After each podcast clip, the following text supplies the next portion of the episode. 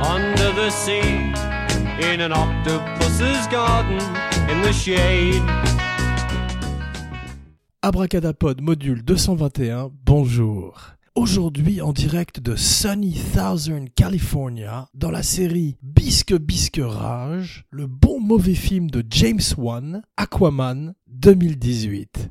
Bon mauvais film, c'est un film qui à l'arrivée reste réjouissant. Abracadapod lui donne 5.7 sur 10, ce qui est une note basse mais plutôt satisfaisante en particulier dans les films de super-héros, les films de super-héros de DC, DC Comics qui a eu du mal, on voit ces dernières années, à établir un univers aussi fort que celui de Marvel. Marvel à travers 15 ans de films a tissé une toile de soap opéra qui s'étend jusque dans l'espace avec les Gardiens de la Galaxie, qui n'a pas d'ego jusqu'ici et on va voir ce qu'ils feront après Endgame la deuxième partie du prochain film des Avengers, où la moitié des super-héros sont morts d'un claquement de doigts de Thanos, The Snapture. Aquaman, un bon mauvais film, un petit peu à la manière de Venom, avec lequel il a beaucoup de similitudes. C'est un film qui se cherche tonalement et qui passe de la comédie au drame et même au film d'horreur. On va voir avec James Wan qui a passé dans le film d'horreur et qui est, comme on dit en américain, all over the place et le plus souvent ridicule. Mais aujourd'hui, à près d'un milliard de dollars à travers le monde, le film est un véritable succès, en particulier grâce à la Chine, qui est désormais le marché le plus important au monde et qui a permis au film de remporter 300 millions de dollars, avec une histoire qui, comme souvent avec les bons mauvais films, a la particularité d'être simple et circonvolue à la fois, et pleine de clichés de films de super-héros. C'est à la fois un tort sous les mers, mais également une démarcation de Wonder Woman, en passant par Green Lantern, ce qui n'est pas une bonne référence, le très mauvais film avec Ryan Reynolds, avant qu'il ne découvre son super-héros Deadpool, après un essai raté dans le Wolverine X-Men Origin, un des pires films de super-héros, à côté duquel Aquaman et Citizen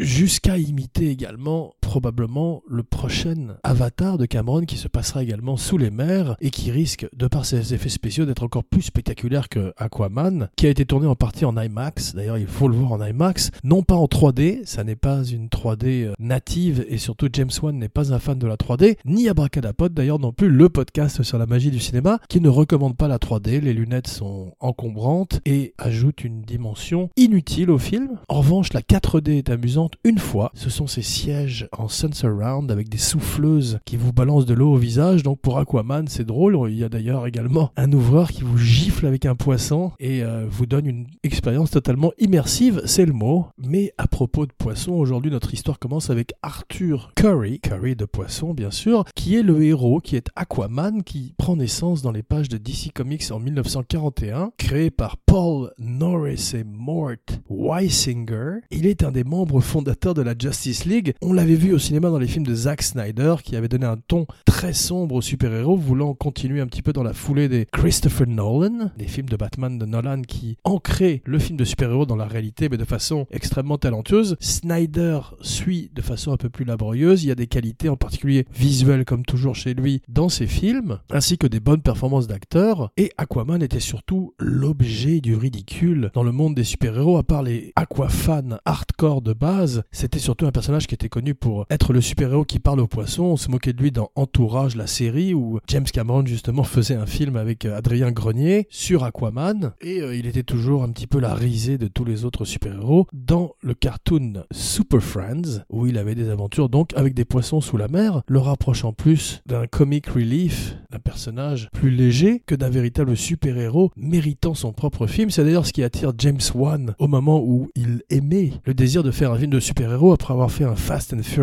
et bâti un empire dans le monde du film d'horreur avec d'abord Saw, puis Insidious, The Conjuring et tous leurs spin-offs comme The Nun ou la série des Annabelle avec la poupée maléfique. À propos, Chucky revient dans quelques jours sur les écrans. Cette fois-ci, c'est une poupée totalement computerisée et le marketing sur Twitter est déjà très bien fait. Hi, I'm Chucky. Wanna play? I'm your friend till the end. Heidi ho. Zack Snyder dans Justice League et dans Batman vs Superman montre un Aquaman qui cette fois-ci est une espèce de guerrier maori. Il est joué par Jason Momoa qui est d'origine hawaïenne et allemande comme nous allons voir et il n'a plus rien à voir avec cette espèce de blondinet qui était euh, le héros dans le comic book qui était une espèce d'américain moyen qui devient maintenant un surfer dude, un dude bro, une espèce de frat boy qui est le roi des sept mers. Sener Le film est un énorme budget et le budget est sur l'écran. Non seulement il y a des grosses stars comme Nicole Kidman qui est euh, totalement déplacée dans un rôle bordure comédie, bordure parodie, mais également Willem Dafoe qui parvient à être encore plus ridicule que dans le Spider-Man de Sam Raimi où il jouait le bouffon vert. Cette fois-ci, il est sous les mers, il joue le rôle de Vulko, apparemment un personnage récurrent du comic book, et il a un étrange chignon de samouraï à la manière de Patrick Wilson, un habitué des castings de James Wan qu'on avait vu avec Vera Farmiga dans le rôle des membres du couple Warren dans la série The Conjuring. Il y a également Dolph Lundgren qui a une petite Dolph naissance, une petite renaissance ces jours-ci avec Creed 2 où il paraît qu'il est très bien, Bragadapod ne l'a pas vu, et ce film où il n'a rien à faire et a comme tout le monde une étrange perruque qui flotte devant un fond vert car les scènes sous-marines sont faites essentiellement sur des fonds verts et donne au film un côté très kitsch, en particulier lors des scènes de bataille sous-marine qui ressemblent à un rêve érotique, un wet Dream de Jules Verne, mélangé à l'horreur de Dunwich de Lovecraft, qui sera probablement un film que fera James Wan dans le futur, car ses racines sont dans l'horreur, comme on a vu, et les meilleures scènes d'ailleurs d'Aquaman sont des scènes quasiment de films d'horreur, que ce soit des hommes poissons mutants qui ressemblent à la créature du lagon noir qui s'attaque à Aquaman et Mera, joué par Amber Heard. Aquaman et Mera n'ont absolument aucune alchimie ensemble, et Amber Heard et Jason Momoa sont un petit peu limités en termes d'acting, et le problème c'est qu'ils ne se rehaussent pas l'un l'autre, alors que Momoa aurait gagné à être face à des acteurs plus costauds qui auraient pu le relever, un petit peu à la manière de Amber Heard aussi. Il surjoue dans un film qui, comme le disait précédemment Abracadapod, est toujours en bordure de parodie. Namor, la contrepartie Marvel du personnage d'Aquaman, verra probablement le jour maintenant qu'Aquaman est un énorme succès planétaire. Namor ressemble à une espèce de Monsieur Spock avec un petit slip vert donc un autre personnage problématique et plus difficile à porter à l'écran. Mais aujourd'hui, on voit que tous les super-héros vont avoir leur heure de gloire, leur moment sous le spotlight, et c'est l'heure pour Aquaman de briller en la personne de Joseph Jason Namakae Momoa. Donc on a vu son père est hawaïen, sa mère est allemande, avec des origines également Native American à la manière de Johnny Depp ou encore à la manière de Keanu Reeves. Il vient de la série Stargate, on l'avait vu d'abord dans le Conan, le deuxième Conan adapté de l'œuvre de Howard au cinéma après Schwarzenegger. Il ressemblait plus au dessin de John Buscema, mais malheureusement le film autour de lui était peu satisfaisant et laisse peu de souvenirs à Abracadapod. Il deviendra plus connu après en jouant Khal Drogo dans la série Game of Thrones. Il est formidable, mais joue toujours ce personnage de barbare qu'il reprend un petit peu dans Aquaman, où il est une espèce de biker des mers qui ressemble à un Rob Zombie qui aurait été de façon assidue à la salle de gymnastique. Il ressemble également à Lobo, un autre super-héros qui verra probablement le jour prochainement, car DC annonce une série de 26 films. DC qui suit un modèle très différent, et c'est intéressant, de celui de Marvel, puisque Marvel construit film après film un univers comme on tisserait une toile d'araignée, wink wink, tandis que DC semble avoir abandonné l'idée de créer une espèce d'univers commun à tous leurs héros. Ils continuent, ou ils ont continué avec Justice League, mais ces jours-ci on voit trois films de Joker différents, deux peut-être avec Jared Leto, celui qui était le Joker décevant de Suicide Squad, et un surtout attendu très impatiemment par tout le monde, avec Joaquin Phoenix dans le rôle du Clown Prince of Crime, lui-même, dans Joker de Todd Phillips, une version Taxi Driver, une version New York dans les années 80, King of Comedy du Joker, plus tragique, plus noir, plus proche de l'univers des films de Nolan. Et un autre film de DC très attendu, c'est Shazam, qui est cette fois-ci une comédie mélangeant Big avec Superman, et si un enfant tout d'un coup se retrouvait dans le corps d'un super-héros. Une stratégie très différente de celle de Marvel, mais très intéressante aussi. Ils ont abandonné l'idée de copier Marvel, et c'est mieux comme ça, et semblent vouloir faire coup par coup des bons films. Espérons que ce sera le cas avec le suivant, Wonder Woman 1984, et espérons qu'il sera supérieur à Aquaman, dont le développement commence en 2004 avec deux scripts qui entrent en compétition. Le film se veut un film globe-trotting comme le Fast and Furious qu'avait fait James Wan précédemment et comme surtout la série des James Bond. Aquaman nous emmène à travers le monde. En Australie, c'est pour ça que Nicole Kidman a accepté. Elle voulait jouer le rôle d'une sirène, mais également elle peut tourner près de sa famille. Mais également au Canada, au Maroc et en Italie pour un interlude en Sicile qui est particulièrement ridicule où Mera, le personnage joué par Amber Heard, une espèce de Ariel très en colère, transforme le vin en iceberg qui tue ses ennemis, tandis que Aquaman mange des roses et passe son temps euh, à échouer dans ses aventures car il est présenté comme un personnage particulièrement idiot. Ce qui est aussi une des choses qui a réjoui Abracadapod, c'est que tout le monde autour de lui sait qu'il est bête et c'est un élément de comédie, peut-être euh, à l'insu du film, à la manière de Venom qui ensuite a prétendu être une comédie et qui tient surtout grâce à la performance du grand Tom Hardy et sa relation avec le symbiote, son alter ego Venom. Venom, Venom, Venom, Venom. Une très mauvaise chanson de Eminem. La chanson originale d'ailleurs était beaucoup plus jolie, c'était Venom, Venom, Venom, Venom,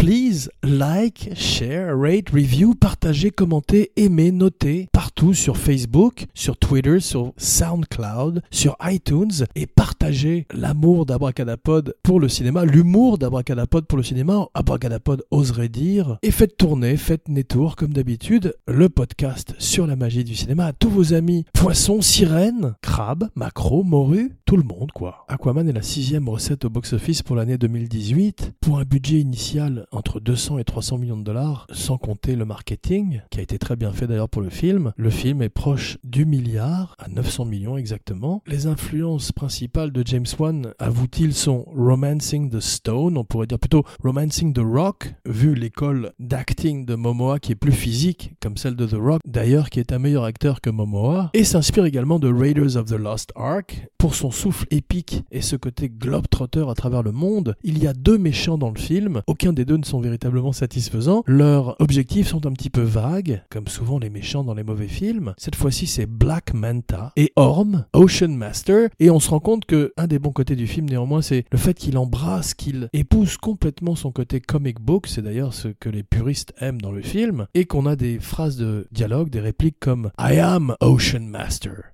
ou Call me Black Manta donc tiré directement des panels de comic book. D'ailleurs, c'est Geoff Jones, un des artisans et des architectes de DC Comics, un des scénaristes de DC Comics, qui écrit le scénario avec James Wan. Il est une espèce de Kevin Feige, mais pour DC, pour le DC EU, le DC Extended Universe, construit donc film après film à la manière de Marvel, mais de façon totalement différente, comme nous avons vu. Momoa a beaucoup de charme, il est une espèce d'Errol Flynn en moins bon acteur moderne, à la manière du diable de Il a une physicalité extraordinaire. Il y a une très bonne vidéo de lui sur YouTube où on le voit dansant un haka traditionnel pour la première de Aquaman avec certains des acteurs du film et certains de ses amis. C'est très impressionnant et c'est mieux que le film d'ailleurs. Et ça dure 5 minutes, contrairement au film qui dure 2h20, donc un film très long. Yaha Abdul Matin joue le rôle de Black Manta. C'est un acteur un peu générique, un petit peu télévision. Et Patrick Wilson a un étrange visage botoxé par la mer, par le fond vert. Ressemble plus à ces créatures qu'on voit dans les intercodes de jeux vidéo, un non-playable character du nom donc de Ocean Master. Le film a été en développement pour la société de production de Leonardo DiCaprio pendant plusieurs années. Leonardo DiCaprio qui a un engagement environnemental très important, qui fait beaucoup pour l'écologie, et qui a fini par quand même abandonner le projet. DiCaprio qui a failli être Spider-Man pour Cameron, un de ces grands films qui ne verrait jamais le jour, un de ces films légendaires qu'on ne verrait jamais sur les écrans, à la manière du Superman de Tim Burton avec Nicolas Cage, un des héros d'Abracadapod, qui cette année est dans deux des films du top 10 d'Abracadapod, Spider-Man Into the Spider-Verse, où il joue Spider-Man noir, un Spider-Man surgi du passé qui découvre le Rubik's Cube en même temps que notre monde, et bien sûr Mandy, un Labor of Love, un projet qu'il avait à cœur et qui montre qu'il est un des plus grands acteurs de sa génération, dans un rôle aussi fou que tout ce à quoi il nous a préparé, mais en même temps très serein, très calme par moments, et la marque d'un très grand acteur. Le film avec ses perruques, toutes ses tenues incroyables, a le côté ridicule des péplums.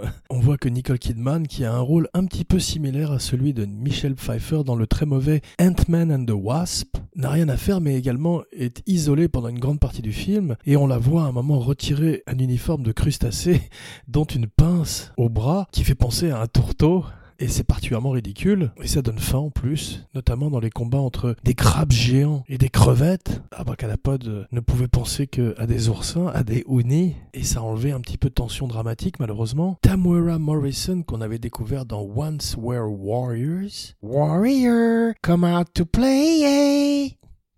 Un film néo-zélandais, un très bon film néo-zélandais, joue cette fois-ci le père d'Aquaman. C'est un des héros de Jason Momoa. Il voulait qu'il joue son père pour donner ce côté biracial à Aquaman. Non seulement Jason Momoa dans la vie, mais également cet homme à mi-chemin entre les océans et la terre. Le film a également un côté psychédélique dans son visuel. James Wan est un formidable metteur en scène visuel. C'est 20 milieux sous acide. Abracadapod vous recommande la dernière Abracadapod spéciale psychedelic cinéma d'ailleurs. Il y a des passages de comédie qui sont particulièrement ratés, comme le fait qu'Aquaman sent mauvais apparemment même sous l'eau. Il y a une scène où Jason Momoa se sent les aisselles, qui est particulièrement dégoûtante. Et une fois de plus, un CGI de-aging, le fait de rajeunir des gens par les effets spéciaux, par le CGI, par le computer. Et c'est particulièrement ridicule dans les scènes d'amour entre Temuera Morrison et Nicole Kidman. Temuera Morrison avec une perruque et un rajeunissement digital ressemble à une espèce de Joe Pesci Maori, tandis que Nicole Kidman ressemble à Nicole Kidman jeune. Et c'est particulièrement drôle, une fois de plus, à l'insu du film, ce qui en fait un bon mauvais film. Abracadapod finira par en trouver la définition avant la fin de l'émission, peut-être. Tous ces rajeunissements digitaux qui remplacent petit à petit les maquillages, très difficiles à faire, comme le vieillissement, sont le plus souvent ce que les Américains appellent the uncanny valley, cette zone entre la réalité et la fiction qui nous sort du film. On avait vu ça avec les origines du motion capture dans les films de Robert Zemeckis comme Beowulf ou Polar Express. Ce de-aging est plutôt réussi dans le deuxième gardien de la galaxie avec un jeune Kurt Russell ou encore Michael Douglas dans les Ant-Man, mais il peut être également curieux, comme avec Temoa Morrison dans Aquaman. Le trident d'Aquaman aussi est un petit peu ridicule comme arme, à la manière d'un Arthur dont il partage le prénom d'ailleurs. Il doit sortir un trident d'un endroit où il est le seul à pouvoir le faire, comme Excalibur, et après, il se contente de le faire tourner autour de lui comme une majorette dans un combat un petit peu ridicule avec son ennemi héréditaire, son Loki, son demi-frère, Orm, the Ocean Master. Le working title du film était Ahab, du nom du capitaine Akab, du chef-d'œuvre d'Herman Melville Moby Dick. Voilà encore un film qu'il faudrait refaire probablement. Viggo Mortensen, dont nous allons bientôt parler, ferait un magnifique capitaine Ahab. Et Brando en motion capture pour le rôle de Moby Dick. James Wan voulait faire son Star Wars mais sous l'eau, c'est pas complètement réussi, même si le film, de par son succès planétaire, est assuré d'avoir une sequel. Il a des images très fortes comme une pieuvre qui joue de la batterie, c'est une pieuvre du nom de Topo, qui vient directement du dessin animé. James Wan avait vu cet extraordinaire guitariste, The Doof, je crois, qui jouait de la guitare en crachant des femmes dans Mad Max Fury Road, et estimé qu'il devait avoir l'équivalent visuel, c'est pour ça qu'il incorpore cette pieuvre qui joue de la batterie. Nicole Kidman accepte donc tout de suite de faire le film, elle veut jouer le rôle d'une princesse guerrière, probablement pour montrer le film à ses enfants, mais également le fait de tourner au Queensland est toujours un plus pour elle. Toutes les scènes tournées sous la mer sont en fait dans des grands hangars bâchés de verre. Et Amber Heard dirait qu'elle est arrosée complètement chaque jour et est obligée d'être accrochée à des câbles dans des hangars frigorifiés, donc c'est des tournages très difficiles, soit dans l'eau, soit hors de l'eau. Elle avait déjà eu euh, des moments difficiles avec Johnny Depp qui lui jetait des verres de vin au visage, comme on l'a vu dans sa relation euh, problématique avec l'acteur, eh bien ça continue sur Aquaman où James Wan la torture pour ses scènes sous-marines. Le film a un côté Flash Gordon un petit peu par moment, par son côté euh, kitsch, son côté rétro, Jules Verne justement. Et en parlant de Flash, DC Comics propose à James Wan soit The Flash, soit Aquaman. Il choisit Aquaman parce qu'il pense que The Flash a déjà été fait pas mal. C'est vrai qu'il est incarné dans les films de Snyder par Ezra Miller et qui paraît-il il est bien aussi dans la série télévision qu'Abracadapod n'a pas vu. C'est la cinquième collaboration entre Patrick Wilson et James Wan. Patrick Wilson qui joue donc un des membres du couple Warren dans les films d'horreur de James Wan. Et c'est le premier film du DC Extended Universe à avoir été shooté intégralement en digital. Mais voici le moment de la deuxième partie du programme. Effectivement, aujourd'hui, Abracadapod est un double feature. Abracadapod a vu non pas un bon mauvais film, mais cette fois-ci un bon bon film. Et vous offre comme un bonus une spéciale Green Book Peter Farrelly 2018, Vigo Mortensen face au grand Mahershala Ali, le grand Vigo Mortensen face au grand Mahershala Ali, devrais-je dire, dans une histoire inspirée de la réalité, une histoire inspirée de la relation entre le Dr. Don Shirley et son chauffeur, garde du corps, Tony Vallelonga. Dr. Shirley, non pas un docteur de médecine, mais un docteur en musique, un des plus grands pianistes de jazz et même classique. Quincy Jones, qui a beaucoup aimé le film, dirait de Don Shirley, avec qui il a travaillé dans les années 50, que c'était l'équivalent d'un Leonard Rubinstein Abracadapod vous recommande les albums que Quincy Jones a fait avec Frank Sinatra. Tony Vallelonga était un, un bouncer italo-américain, un personnage haut en couleur. Et Viggo Mortensen prend 50 pounds pour le film, pour le rôle. Il mériterait véritablement, à la manière d'ailleurs de Ali, d'avoir un Oscar. Les deux hommes sont extraordinaires. C'est une magnifique histoire d'amitié entre deux hommes, une véritable histoire d'amitié. Bien que la famille de Don Shirley dise que Vallelonga n'était pas véritablement un ami de Don Shirley, mais plus un employé, Print the Legend, comme disait Liberty Valance, et le film de Peter Farrelly, le premier film non comique de Peter Farrelly qu'on connaissait pour Marie à tout prix ou Dumb and Dumber, est un film classique, un film qui rappelle non seulement Plane, Trains and Automobiles, le magnifique film de John Hughes, le meilleur film de John Hughes avec John Candy et Steve Martin, mais aussi Rain Man ou encore The Defiant Ones, La chaîne, un film qui parle également des difficultés raciales dans l'Amérique du Sud des années 60. Cette fois-ci, c'est un musicien, un virtuose en tournée avec son garde du corps et les deux hommes vont apprendre à se connaître dans un film qui, parce qu'il est très classique, est intemporel. Mahershala Ali avait gagné l'Oscar pour Twilight, c'est un des plus grands acteurs de sa génération. Il revient bientôt dans la prochaine saison de True Detective. La première saison était exceptionnelle, la deuxième un peu moins. Abracadapod est de bonne humeur aujourd'hui, mais la troisième a l'air très intéressante. Il est aux côtés de Steven Dorff, qui va peut-être avoir également une renaissance à la manière de Dolph Lundgren. Dolph et Dorff, Faudrait faire une body story. Et Ali dans la série a un look proche de Sidney Poitier dans Dans la chaleur de la nuit, dont la musique était faite par Quincy Jones. La boucle est bouclée. They Call Me Mr. Tibbs. Le film montre également un monde italo-américain qu'on a beaucoup vu des films de Scorsese au soprano. C'est drôle d'ailleurs parce que Tony Lip, le personnage de Tony Vallelonga qui a véritablement existé, a joué dans la série Les Sopranos et dans plusieurs des films de Scorsese. Eh bien, Peter Farrelly s'en tire plutôt bien dans un monde qu'on a vu énormément et qui n'est pas fatalement le sien. Il arrive à faire des scènes touchantes. Viggo Mortensen, qui donc mange tout le temps dans le film, dit que les acteurs qui étaient à table avec lui, qui sont d'ailleurs pour la plupart tous des membres de la famille de Tony Villalonga, dont son fils Nick, qui l'accueillerait pour un dîner mémorable, mange véritablement entre les prises et après que le metteur en scène ait dit couper, ce qui fait qu'il y a des problèmes de raccord.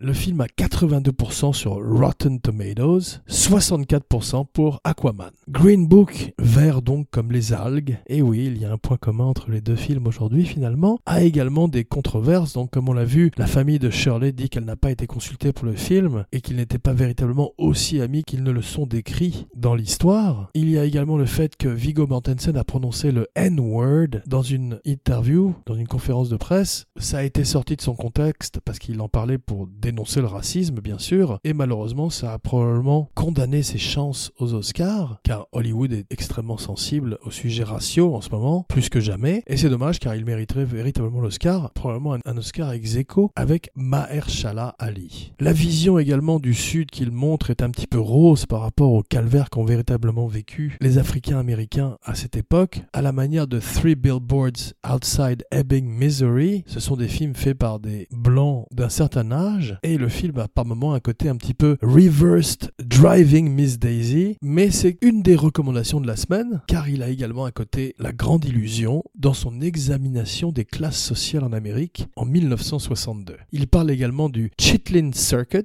dont Quincy Jones dit lui-même que it's no picnic, avec un groupe, mais encore pire avec simplement un chauffeur, cette espèce de traversée du sud des États-Unis, tous ces cabarets, tous ces musicals où les acteurs se produisaient et devaient affronter le racisme au quotidien. Il sera intéressant de voir si le film va remporter un Oscar ou pas. En tous les cas, il est bien parti pour gagner plusieurs awards en ce début de award season. Ali a un piano double, ça n'est pas lui qui joue du piano malheureusement, il n'a pas été méthode au point d'essayer de répliquer la virtuosité de Don Shirley. C'est un pianiste qui s'appelle Chris Bowers et le film est dédié à Larry the Crow, Larry le corbeau, un corbeau que Viggo Mortensen a recueilli sur le plateau. Viggo Mortensen, un acteur exceptionnel, un des acteurs préférés d'Abracadapod, qui a refusé lui de jouer des super-héros, il devait jouer Ra's al Ghul dans Batman Begins. Il a toujours refusé donc de jouer le, jeu d'Hollywood. Il a été Aragorn. On voit d'ailleurs sur YouTube une scène extraordinaire où il se casse en direct le pied en shootant dans un casque. Et c'est la scène que Peter Jackson mettrait à l'arrivée dans le film. Le Green Book du titre est malheureusement le Negro Motorist Green Book, un guide de voyage pour les Africains américains dans les années 60, leur indiquant expliquant les hôtels et les restaurants qui leur étaient réservés et les endroits qu'ils devaient éviter pour être en sécurité. C'est une idée de Viggo Mortensen de commencer le film sans opening credits, sans générique, de façon à nous immerger directement dans l'histoire. Et il a une des façons les plus intéressantes de manger la pizza, qui est tirée de la réalité, car il la plie en deux avant de la manger intégralement. L'autre façon la plus intéressante de manger de la pizza dans un film, c'est dans Cobra,